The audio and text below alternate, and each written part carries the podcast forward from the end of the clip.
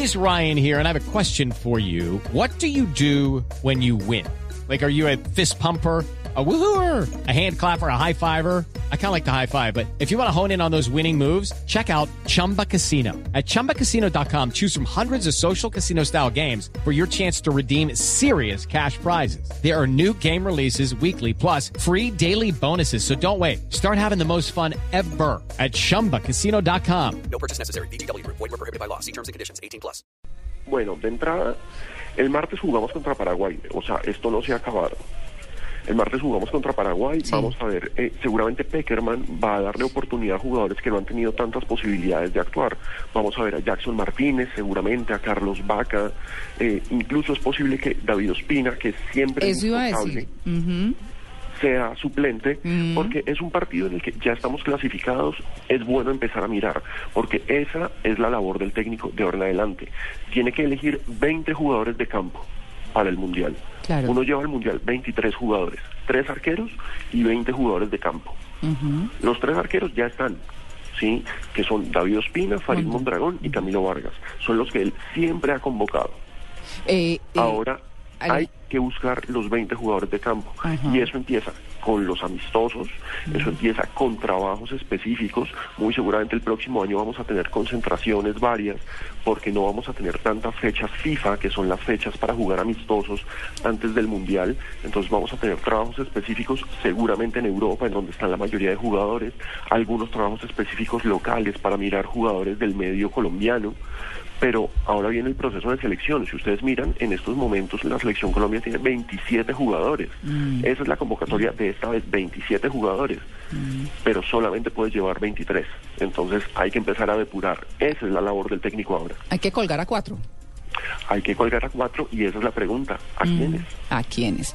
Bueno, mm, con todo esto, ¿cierto? Eh, que pasó y demás, ¿cuál fue el común denominador de la selección que usted diga, Alejandro, esto definitivamente hay que arreglarlo? Bueno, hay un problema en defensa, que ayer fue clarísimo. Mm, uy, no, pero claro. O sea, nos metieron tres goles. En la era Peckerman no nos habían metido ningún gol en Barranquilla. Todos los partidos los habíamos ganado y no nos habían metido un solo gol. Ayer en el primer tiempo nos hicieron tres.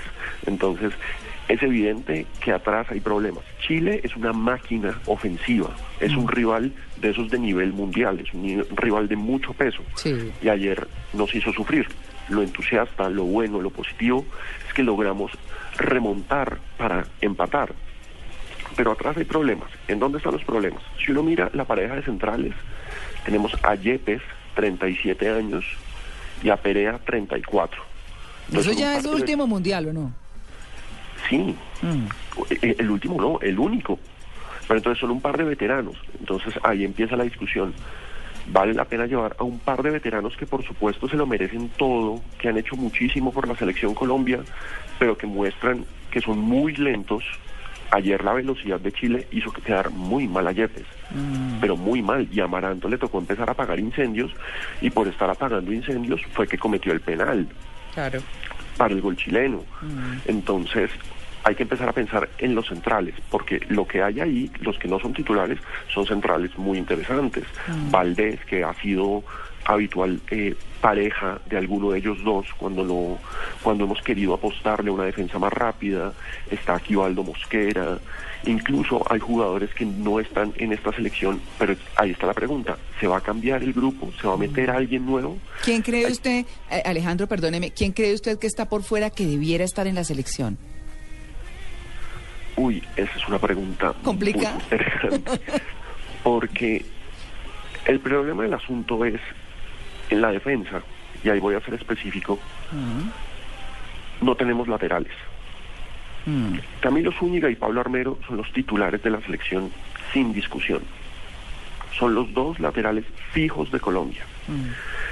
Y entonces veamos en dónde empiezan los problemas. Camilo Zúñiga estaba lesionado y no está en esta convocatoria. Entonces, por ejemplo, Camilo Zúñiga es uno de la lista que no está en esta de 27. Claro. Y como no teníamos a Camilo Zúñiga, se utilizó a Estefan Medina. Estefan Medina es un joven, Estefan Medina es un muy buen jugador, pero Estefan Medina literalmente está muy biche para ser titular de la selección Colombia. ¿A quién podemos poner como lateral derecho? Pero si el problema es ese por derecha, por izquierda es peor, porque no hay un solo lateral izquierdo. Cuando no está Pablo Armero, se pone a Camilo Zúñiga, que también puede jugar por ese costado. Entonces, ¿quiénes son los laterales? Hay que mirar posibilidades por las bandas. Sí, en Colombia tenemos posibilidades interesantes. En el Cali está Vladimir Marín, por ejemplo, que es lateral izquierdo. En España hay un jugador muy interesante como Brian Angulo. Eh, a Santiago Arias lo convocaron en reemplazo de Zúñiga. Vamos a ver si le dan posibilidad contra Paraguay. Entonces, ¿Nos queda solamente el partido de Paraguay, Alejandro? eh, sí, ese es el último. Con ese se acaba la eliminatoria. Ese es como el de coronar, digamos. Claro, ¿no? Sí. Y era el de siempre sufrir, porque en, tres eliminatorias anteriores llegábamos a Paraguay rezando para ganarle a Paraguay y que Argentina nos hiciera el favor contra Uruguay. Y nunca nos lo hizo. No, pues no, pues cómo. Sí, nunca nos lo hizo. Entonces es maravilloso. Ya clasificamos sin depender de nadie. Buenísimo. Claro. Pero bueno, ¿y eso quiere decir que y eso quiere decir que este partido va a ser aburrido, Colombia no va a jugar o tiene necesidad de todas maneras de ganar para mejorar su clasificación en el escalafón mundial? Es que ese es el detalle. Mm. Necesitamos ganar para asegurar ser cabezas de serie. Ser cabeza de serie en un mundial que implica que en el grupo vas a ser el número uno, que en el grupo eh, no te van a tocar otras cabezas de serie. Por ejemplo, ¿quién es una cabeza de serie? Alemania. Ya no, si somos cabeza de serie, no nos toca en el grupo con Alemania. Si somos cabeza de serie, no nos toca en el grupo con España. No, eso sí que es importante. Claro, eso No. es importantísimo. No. Entonces, en Paraguay hay que ganar. Que no nos pongan los que nos sacan.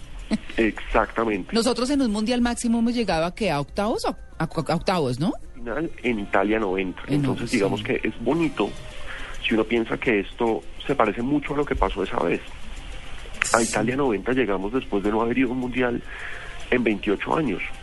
Sí, 1962, el milagro de jugar en Arica, etcétera, el 4-4 con la Unión Soviética, el que vivimos media vida, y no volvimos a clasificar a los mundiales. Arica tan grande, ¿no? Sí, Arica, Arica, Arica es grande, es amplio, es eh, muy Ay, bonito. Tito, a Ah, ver. ¿Qué? Alejandro, no se deje sabotear. ¿Ah? Tranquila, yo te lo conozco, yo sé cómo es Tito. ¿Cierto? Tranquilo. Todos lo conocemos. Arica tan grande, hombre. Sí, Llega- sí, llegamos sí. a Italia 90 y Sí. fuimos una de las Ay, de las revelaciones Mm. de ese mundial. Llegamos a octavos de final, acuérdense, nos eliminó Camerún. Sí, sí, sí. Después de eso, en Estados Unidos 94 fuimos favoritos, fracasamos. Y en Francia 98 llegamos y no pudimos pasar de primera ronda. Entonces, para los que sueñan con que lleguemos a ser campeones del mundo, eso no es de un día para otro. Sí, no. O sea, No, ya, ya volvimos a un mundial, ya Pero- eso es importantísimo. pero ¿sabe una cosa, Alejandro, que me parece chévere? Y es que no nos vamos a ir como nos fuimos para el Mundial de Estados Unidos, que recuerdo con horror además, que nos fuimos hasta de favoritos de Pelé, me acuerdo. Que Pelé dijo que Colombia era uno de los grandes favoritos eh, para ganar el Mundial y todo el mundo dijo, a ver, ubícate, ¿no?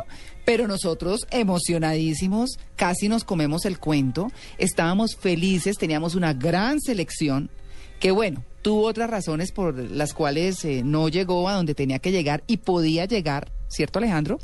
Eh, pero, pero digamos que, que lo que me parece bien de, de estos resultados y de todo lo que nos pasó es que nos vamos aterrizados, estamos aterrizados, o sea, somos buenos, tenemos buen técnico, buenos jugadores, pero hay que mejorar y hay que trabajar.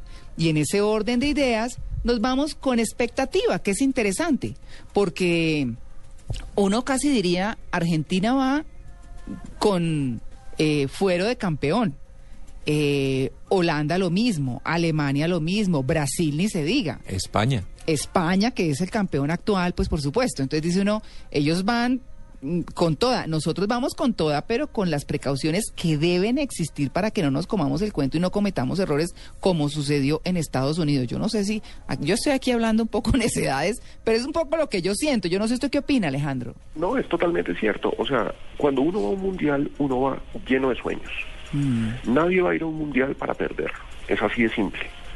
Pero hay países que van a un mundial obligados, Sí. obligados a ganar. ¿Y quiénes son? Los que son los habituales campeones del mundo. Mm. Hay otros que van con la obligación de llegar muy lejos. En estos momentos Colombia está con esa obligación. Hay otros que van simplemente a dar su mejor presentación. Por ejemplo, Costa Rica clasificó al Mundial. Costa Rica está obligado a dar su mejor presentación. Para Costa Rica sería histórico clasificar a segunda ronda. Nosotros estamos obligados a clasificar a segunda ronda. ¿Por qué? Porque somos cabeza de grupo en estos momentos, porque somos una de las 10 mejores selecciones de la FIFA. Estamos no obligados, pero la gente está convencida, y cuando digo la gente me refiero a la FIFA, que Colombia es de las que va a dar espectáculo las que va a prometer espectáculo y el fútbol es espectáculo, el fútbol es televisión, el fútbol es transmisiones, el fútbol es vender camisetas y en estos momentos Colombia es una selección que prende televisores, que vende camisetas, que vende la cara de Falcao, que vende la cara de James, que vende la cara de Cuadrado que vende la cara de Teófilo.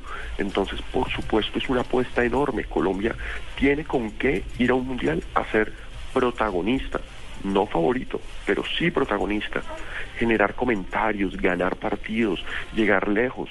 Sería maravilloso que llegáramos a una semifinal. Pero Mm. la verdad, con pasar del quinto partido, Mm. ya, eso es tremendo, eso es histórico. Cuartos de final, nunca hemos estado ahí. Mm. Para mí esa es la meta, cuartos de final, mejorarlo a Italia 90. Claro, no, así tiene que ser.